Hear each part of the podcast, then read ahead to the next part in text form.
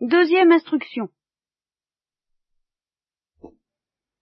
Si quelqu'un m'aime, nous viendrons en lui et nous y ferons notre demeure.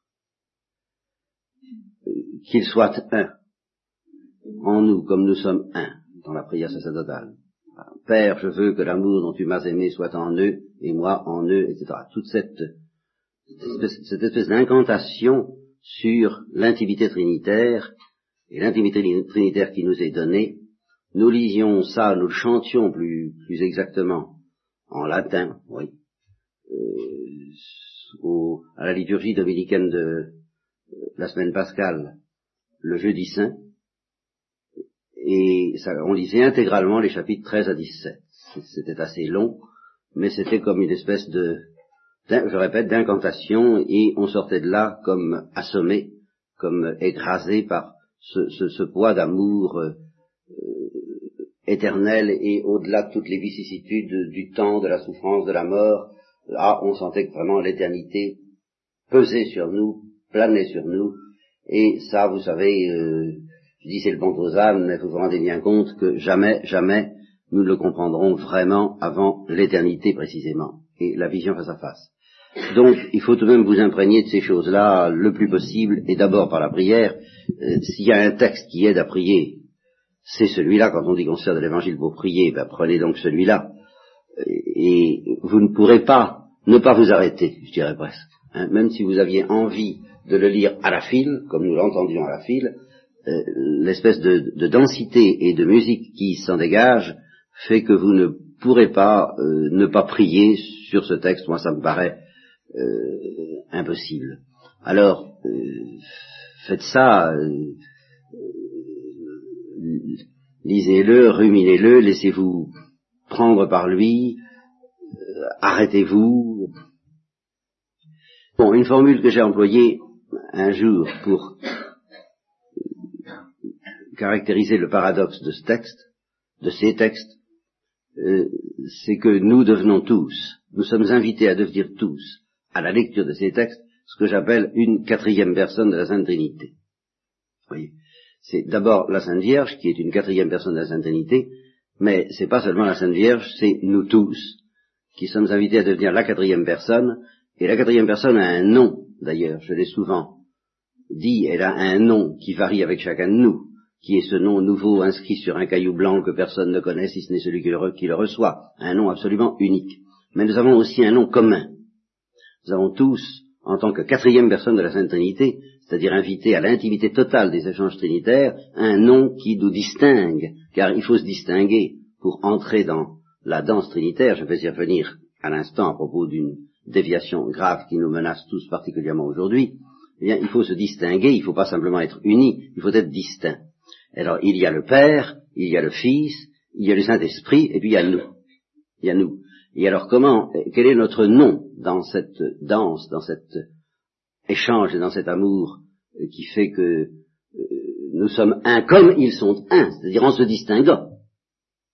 Que l'amour qui est entre eux et qui les distingue autant qu'il les unit est en nous et par conséquent nous distingue autant qu'il nous unit, quel sera notre nom? Ça ne peut pas être le Père, ça ne peut pas être le Fils, peut être le Fils, vous me direz, oui, bien sûr, parce que nous tenons la place du Fils, mais nous sommes quand même distincts du Fils, ça n'est pas non plus le Saint-Esprit, alors notre nom c'est le pauvre. Ou plus radicalement encore pour les gens à goût métaphysique, le néant. L'être tiré du néant, l'être qui n'est rien. Ce que Gemma Galgani, une grande adoratrice et amoureuse de l'Eucharistie, euh, caractérisait euh, violemment vous savez que je vous l'ai dit et redit, elle vivait de l'Eucharistie en ce sens qu'elle commençait à avoir faim et soif vers trois ou quatre heures de l'après-midi, qu'elle passait toute la nuit à, voir son désir augmenter jusqu'à sept ou huit heures du matin, je ne sais pas, où elle était rassasiée par la communion, et puis le reste de la journée, jusqu'à trois ou quatre heures de l'après-midi, se passait dans le rassasiement et l'action de grâce, ce que veut dire Eucharistie, dans le, le remerciement de quelqu'un qui a été assouvi, et puis ça repartait comme une, systole et la diastole du cœur, qui est une pompe, vous voyez, aspirante et foulante, ça, ça repartait vers 5 heures, elle se remettait à avoir faim et soif de nouveau de l'Eucharistie. Eh bien, elle disait à chaque fois qu'elle s'approchait de l'Eucharistie, euh, c'est le tout qui se donne au, rien. Et euh, ça lui paraissait tellement écrasant, tellement effarant, tellement impensable que, que le tout puisse se donner au néant, au rien, qu'elle était tentée de se contenter de regarder. Nous reviendrons d'ailleurs sur cette question du spectacle à propos de l'Eucharistie, mais nous n'en sommes pas là. Elle était tentée de se contenter de regarder et de s'abîmer en adoration devant le tout, elle qui était le rien, et il fallait que le tout, c'est-à-dire euh, le Christ, lui dise il vaut mieux manger que regarder.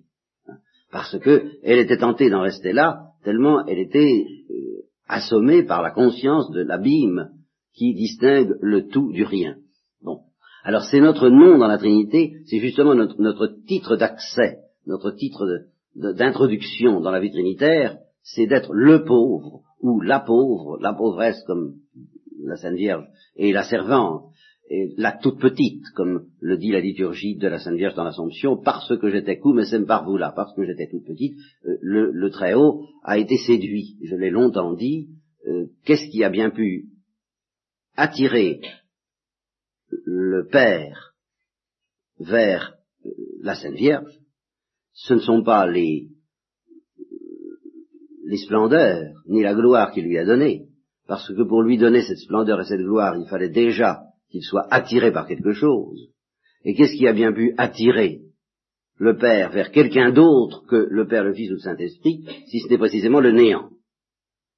C'est la pauvreté même, et c'est l'acceptation même de cette pauvreté qui se traduise par le mot par vous là, toute petite, qui fait que là, il y a quelque chose que Dieu ne trouve pas dans la Trinité. Il trouve le Fils, mais il ne trouve pas le petit. Il ne trouve pas cette petitesse. Et il se trouve que cette petitesse, je ne sais absolument pas pourquoi, il faudrait que je sois à sa place, pour le moment j'y suis pas, et j'y serai jamais en un sens, mais je verrai, comme vous verrez, nous verrons pourquoi, de toute éternité, il a plu à Dieu de se communiquer à des êtres imparfaits parce qu'imparfaits. Et séduits par leur imperfection même. Et la, la sainteté, enfin plutôt l'innocence, consiste à ne jamais sortir de cette certitude que rien en nous ne peut attirer Dieu que ça.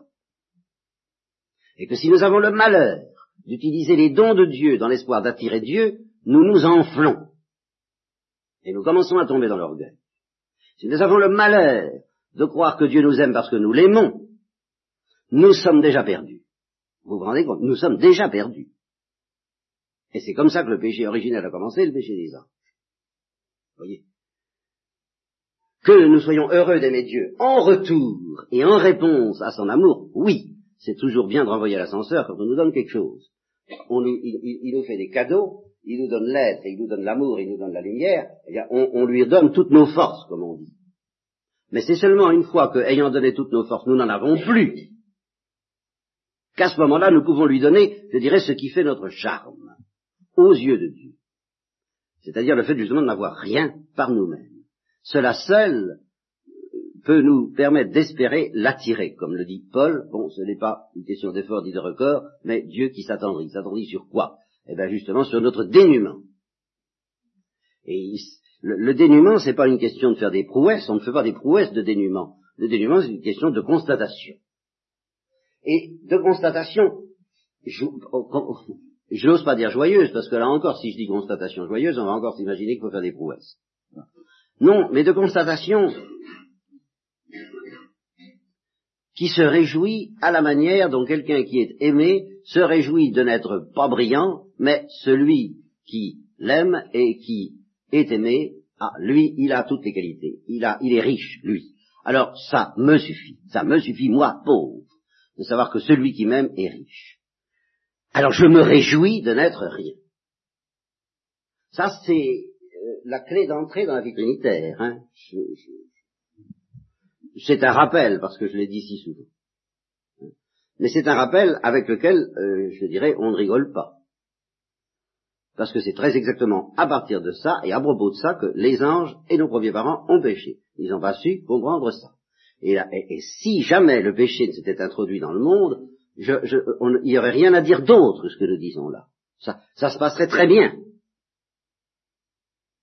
Alors, nous avons donc notre nom à nous. Et nous avons beaucoup de mal à le trouver. Il faut une vie entière et de nombreux combats que Dieu nous livre pour que nous acceptions de coïncider avec notre nom, de ne pas tricher avec notre nom, de ne pas en chercher un autre, de ne pas être, par exemple, ah, mettons, euh, un grand théologien ou un grand prédicateur. Je commence par me servir, n'est-ce pas? C'est aussi, simple, n'est-ce pas? Bon.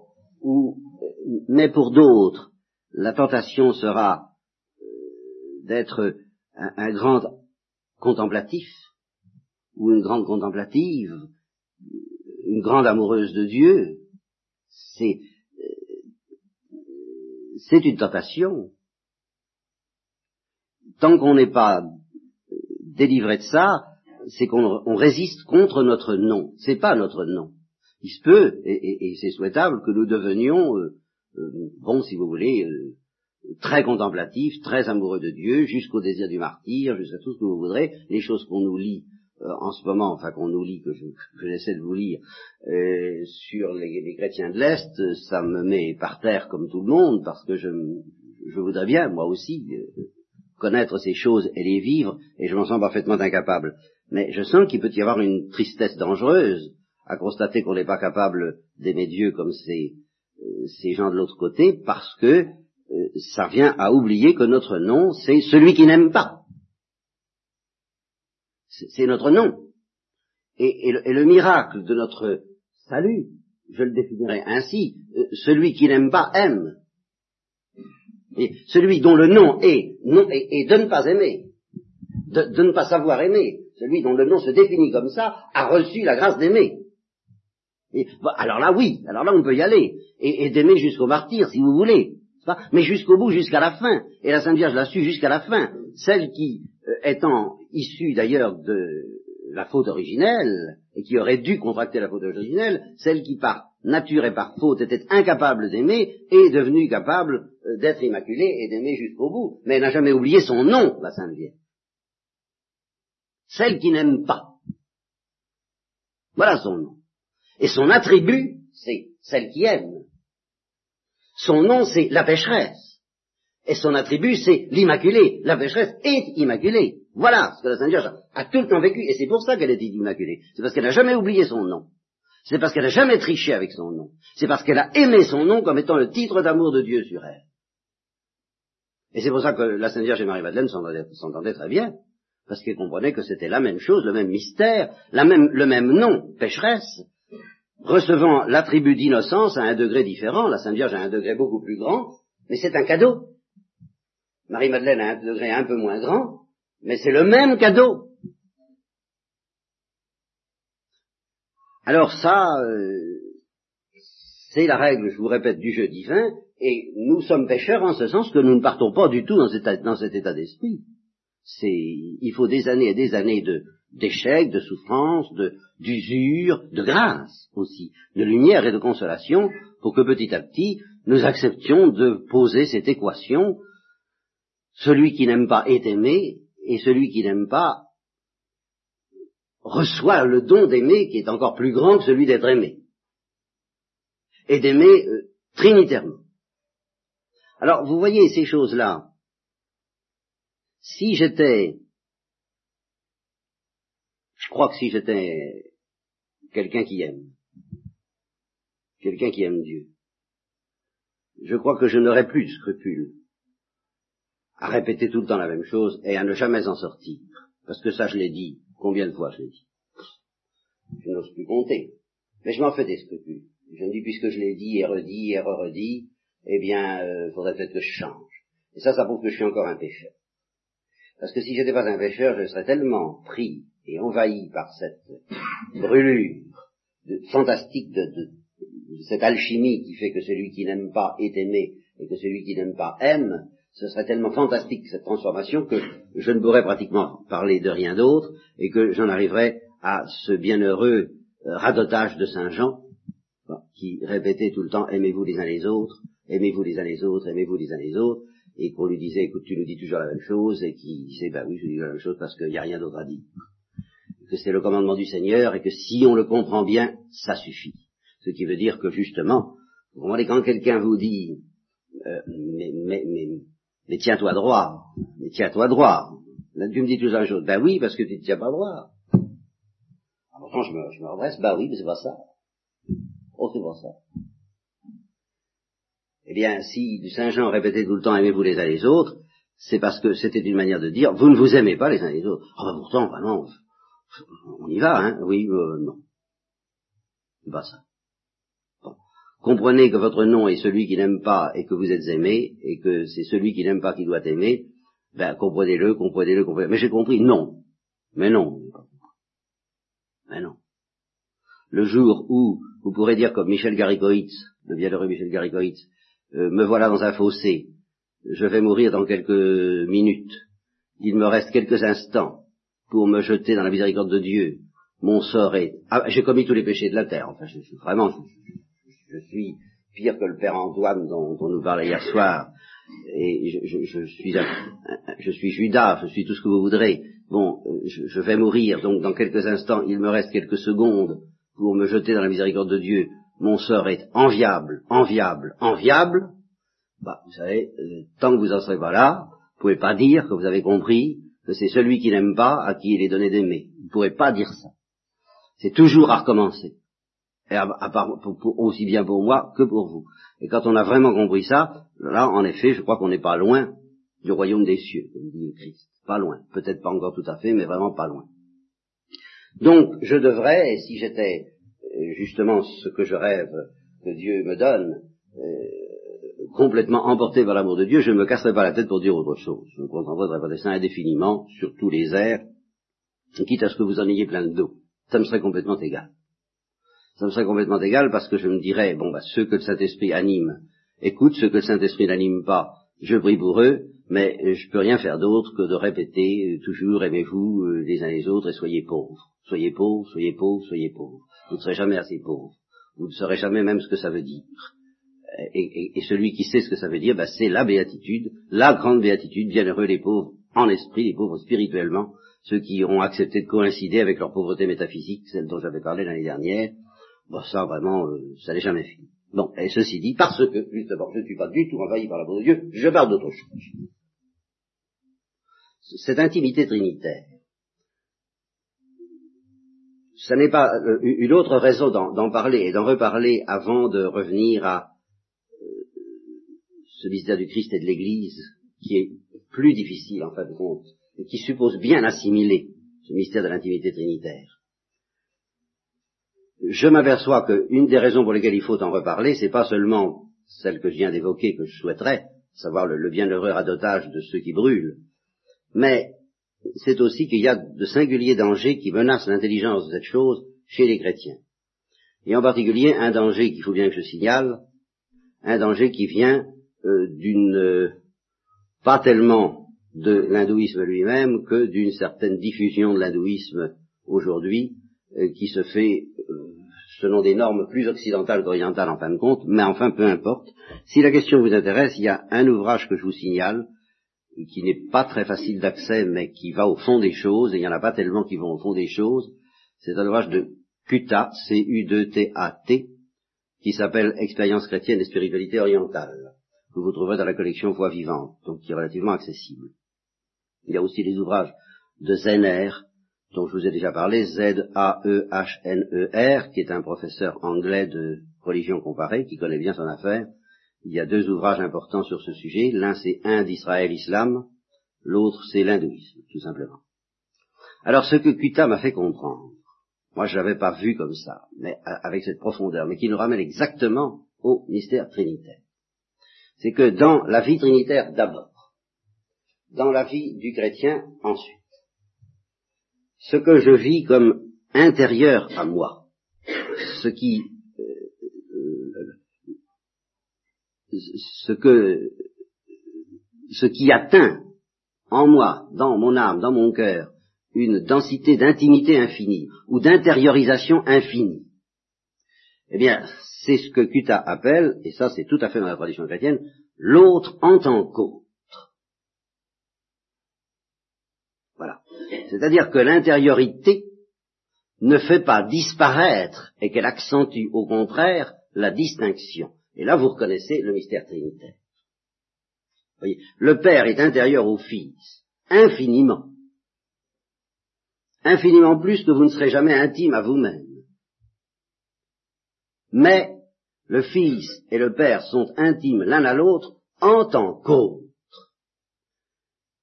C'est-à-dire que tout en étant vivant à l'intérieur de l'autre, ils ne cessent pas de se regarder réciproquement et par conséquent de dialoguer. L'intériorité ne nuit pas au dialogue, au contraire.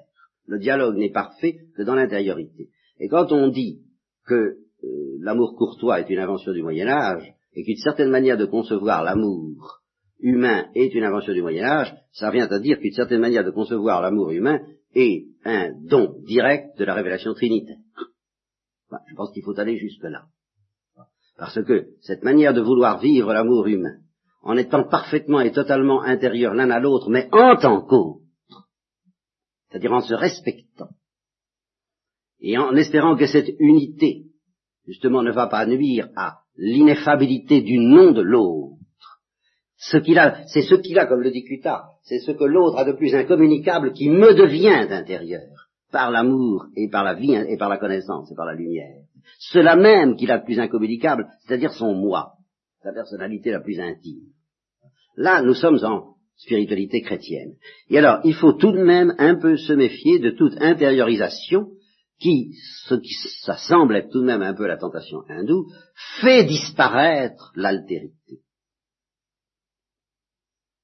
Parce que je, je contemple le monde, le monde cesse d'être autre il devient moi. Je ne dis pas que le monde est moi, ça c'est un panthéisme grossier, les hindous sont plus subtils que ça. Mais au terme d'une intériorisation très profonde, il n'y a plus de distinction à faire entre l'autre et moi ça, évidemment, c'est la mort de la vie trinitaire, et c'est la mort de l'humilité. C'est pour ça que l'humilité et l'orgueil qui s'y opposent ne sont pas des notions essentielles en spiritualité hindoue, parce que justement, qu'est-ce qui fait que Dieu, tout en étant intérieur à moi, reste autre? Ben, C'est qu'il est tout et que je suis rien. Et que ça, ça reste vrai. Et c'est ça qui fait mon bonheur. Je vous l'ai dit souvent, de même que Jésus dit à Catherine de Sienne, je suis le tout, tu es, tu, je suis celui qui suis, tu es celle qui n'est pas, et, ce qui a l'air un petit peu écrasant, je dis, il fait les présentations, je m'appelle Jésus, tu t'appelles Catherine, nous sommes différents, c'est merveilleux, on va pouvoir s'aimer, on va pouvoir s'aimer parce qu'on est deux. Deux qui vont être infiniment intimes l'un à l'autre, comme dans la Trinité, mais qui vont rester deux. Je vous dis ça en passant, parce que ces choses-là, il faut les,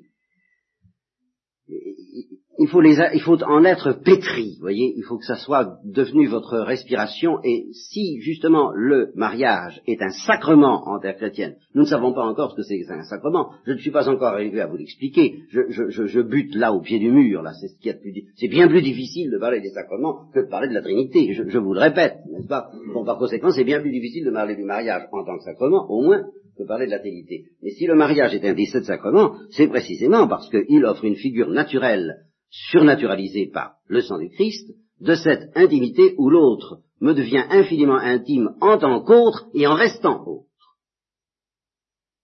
Donc nous, nous avons justement ce privilège d'avoir pu réconcilier la nature et la grâce en sorte que l'amour humain, bien compris, avec cette, cette, ce privilège d'être une flèche qui cherche à atteindre la substance de l'autre, qui, qui, ne se repose pas dans de bons de bons échanges. Si agréable soit-il. Voilà, c'est ça Ça ne, ça ne suffit pas à, l'amour humain christianisé. De bons échanges, de bons, de, de bien s'entendre. Il, est bien gentil pour moi. Ah, il est gentil. Vous voyez Bon, bah, c'est pas mal, hein Mais hum, c'est pas ça. Et j'aime beaucoup mieux la parole de Montaigne alors là qui est beaucoup plus proche de la Trinité, bien qu'il soit, soit un grand sceptique, lui, n'est-ce pas, à propos de la Boétie, pourquoi est-ce que nous les aimions? Parce que c'était lui, parce que c'était moi. Alors là, vraiment, on est, tout proche de l'intériorité trinitaire. Ça. Alors, laissez-vous imprégner par ça et ne trichez pas avec ça. Combien, combien de chrétiens capitulent en face de ce mystère de l'amour humain? Combien de chrétiens renoncent à cette prétention, à cette folie d'arriver jusqu'à la substance de l'autre, d'arriver jusqu'à se donner à la substance de l'autre et réclamer la substance de l'autre. Et combien c'est un péché grave. Je ne dis pas que la, je, je, sais, je sais, que la prétention de posséder ou de se donner entraîne facilement d'autres péchés graves, n'est-ce pas Bien sûr. Hein. Bon, l'idolâtrie et la passion sont des choses fort dangereuses. Enfin, ce sont des dangers qu'on connaît. Et, d'ailleurs, euh, ce sont des dangers qui protègent de l'érotisme, soit dit en passant. Parce que l'érotisme connaît plus ça. L'érotisme, ça redevient... Euh, ça redevient euh, voyager ensemble. Mais ça ne devient pas du tout posséder l'autre. Dans sa substance, pensez bien. c'est faire des expériences ensemble.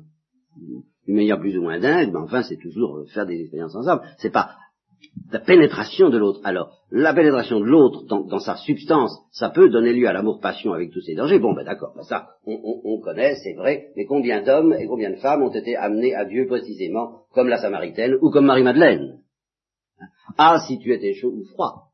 Parce que ça, c'est tout de même la source d'une chaleur, cette, passion de posséder et de se donner. Hein? C'est de là que ça vient. Bon. Ouais. Eh bien, tout ça pour vous dire que entre Jésus et Marie, à Nazareth, pendant trente ans, il y a eu ça. il y a eu ça à un tel degré. Que justement la question que je vais poser, et que je commencerai à peine à aborder ce soir, comme toujours, euh, pour bien vous laisser en, suspens, mais je ne le fais pas exprès, c'est parce que justement jamais les bases ne sont suffisamment acquises pour qu'on aille vraiment plus loin entre Jésus et Marie, il y avait une telle intimité trinitaire, transparente. Songez que c'était sans péché, de part et d'autre. Par conséquent, sans péché de passion et d'idolâtrie dangereuse, mais sans péché de légèreté, de tiédeur et d'indifférence. C'était vraiment une interpénétration trinitaire qu'ils ont vécue, et avec Saint Joseph aussi, en permanence. La Sainte Famille était vraiment l'image visible et incarné de la famille éternelle, de la famille trinitaire. Ils ont vécu ça. Bon. Eh bien, ce sur quoi je vais vous laisser ce matin, quitte à le développer un peu si je, peux développer ma frustration, la frustration que je voudrais vous donner, c'est que ça n'a pas suffi à Jésus. Il manquait quelque chose à cette intimité. Voilà. Alors on peut vraiment se demander quoi? La vision face à face, bien sûr, mais c'est pas de ça que je parle, c'est pas ça que je vis. Il y avait entre Jésus et Marie euh, vraiment alors l'intériorité de l'autre en tant qu'autre à l'infini.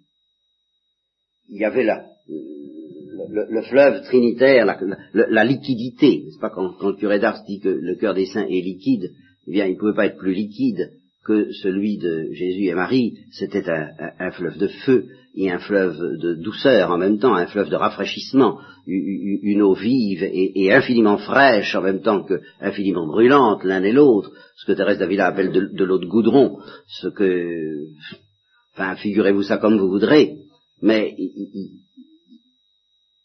n'y avait pas la moindre opacité, et il se sentait constamment soulevé par cette intériorité de l'un à l'autre. Alors qu'est-ce qu'il pouvait désirer de plus? Et qu'est-ce que le Christ pouvait désirer de plus? Qu'est-ce que le Christ était obligé de dire? Je ne sais pas s'il lui a dit en toutes lettres, bien sûr, mais il en a dit la substance, et d'une certaine manière il le laisse entendre quand à Jérusalem il dit Ne savez-vous pas qu'il faut que je sois aux affaires de mon Père? C'est comme si vraiment il y avait tout de même quelque chose que la Sainte Vierge était encore à la porte. Oui, d'une certaine façon. Sainte Vierge était encore à la porte de quelque chose et que le Christ pouvait lui dire, il y a quelque chose de plus profond encore que ce que nous possédons entre nous, que, cette douceur euh, affolante euh, qui règne entre nous, et ce quelque chose, je ne peux pas te le donner encore, et je ne peux pas te le donner même tant que je suis sur la terre. Il faudra pour cela que je subisse un baptême, un baptême, un bain, c'est ça que ça veut dire, un bain de douleur, un bain de sang un bain de mort et un bain de résurrection. ce jour-là, je pourrais t'entraîner bien plus loin encore dans l'intimité avec moi que je n'ai jamais pu faire jusqu'ici. Pour le moment, notre intimité, c'est une intimité trinitaire, au point de vue, euh, au fond, au fond du fond du fond. Bon, et ce sera toujours une, intimité trinitaire. En ce sens, on ne peut jamais dépasser l'intimité trinitaire. Mais les créatures ne font qu'y participer. Et en tant qu'homme, Jésus était une créature, et la Sainte Vierge était une pure créature. Bon, notre intimité est de qualité trinitaire, mais c'est une intimité, euh, bon, bah, euh, de mère et d'enfant, bien sûr, c'est une intimité de frère et de sœur, ce n'est pas encore, je crois que le Christ pouvait dire ça à Marie, ce n'est pas encore une intimité d'époux à épouse. Il y a quelque chose qui manque. Et le, malheur, c'est que je ne peux pas te donner ça sur la terre. Et qu'à la Sainte Vierge aussi, il a fallu que le Christ dise ou laisse entendre ce qui revient au même, il, il est bon que je m'en aille. Car si je m'en vais, je reviendrai vers toi avec une profondeur d'intimité que je ne peux pas te donner encore. Et cette profondeur d'intimité, évidemment, Jésus l'a donnée sur la croix. C'est-à-dire que sur la croix, il s'est noué quelque chose, et à la résurrection, il s'est noué quelque chose qui est d'ailleurs de l'ordre de la gloire, entre Marie et Jésus qui n'existait pas auparavant, tout au moins au même degré de profondeur. Et ce quelque chose, je l'appelle d'un nom sur lequel je reviendrai probablement ce soir, parce que c'est la manière la plus simple d'éclairer ma lanterne, même si ce n'est pas la plus profonde. Mais enfin, un mot qui s'appelle la stigmatisation. C'est-à-dire le fait pour Marie d'être, comme le dit la tradition, transfixée, euh, attachée, mais glorieusement au mystère pascal, car c'est un mystère pascal qui fait que le Christ cesse d'appartenir à ce monde pour appartenir au monde du ciel, tout en étant encore un homme. Car quand on dit que le Verbe s'est incarné, on interprète ça tout le temps sur l'air de bon, il s'est incarné, ça veut dire qu'il a partagé notre vie, allez, viens boire un coup camarade, n'est-ce pas? Euh, Partager notre repas, nos joies humaines, et tout ça. C'est vrai, c'est vrai. Mais tant qu'il partageait nos repas, nos joies humaines et nos, labeurs et nos travaux, euh, il ne pouvait pas réaliser le sommet de, son but touchant l'incarnation. Car le Christ incarné, incarné, l'homme, Jésus, auquel nous devons avoir affaire, celui qui veut se donner à nous, c'est le ressuscité. Et c'est cette intimité avec le ressuscité crucifié, qui elle évidemment ne pouvait pas se réaliser, même avec Marie, tant que cet homme n'était pas encore un ressuscité crucifié. Et c'est cette intimité avec le ressuscité crucifié que nous donnent les sacrements et l'Église, et ce mystère est grand, comme dit Saint Paul, je veux dire du Christ et de l'Église, tellement grand que justement je tremble d'avoir à vous en parler et que je vais essayer de commencer seulement peut-être ce soir.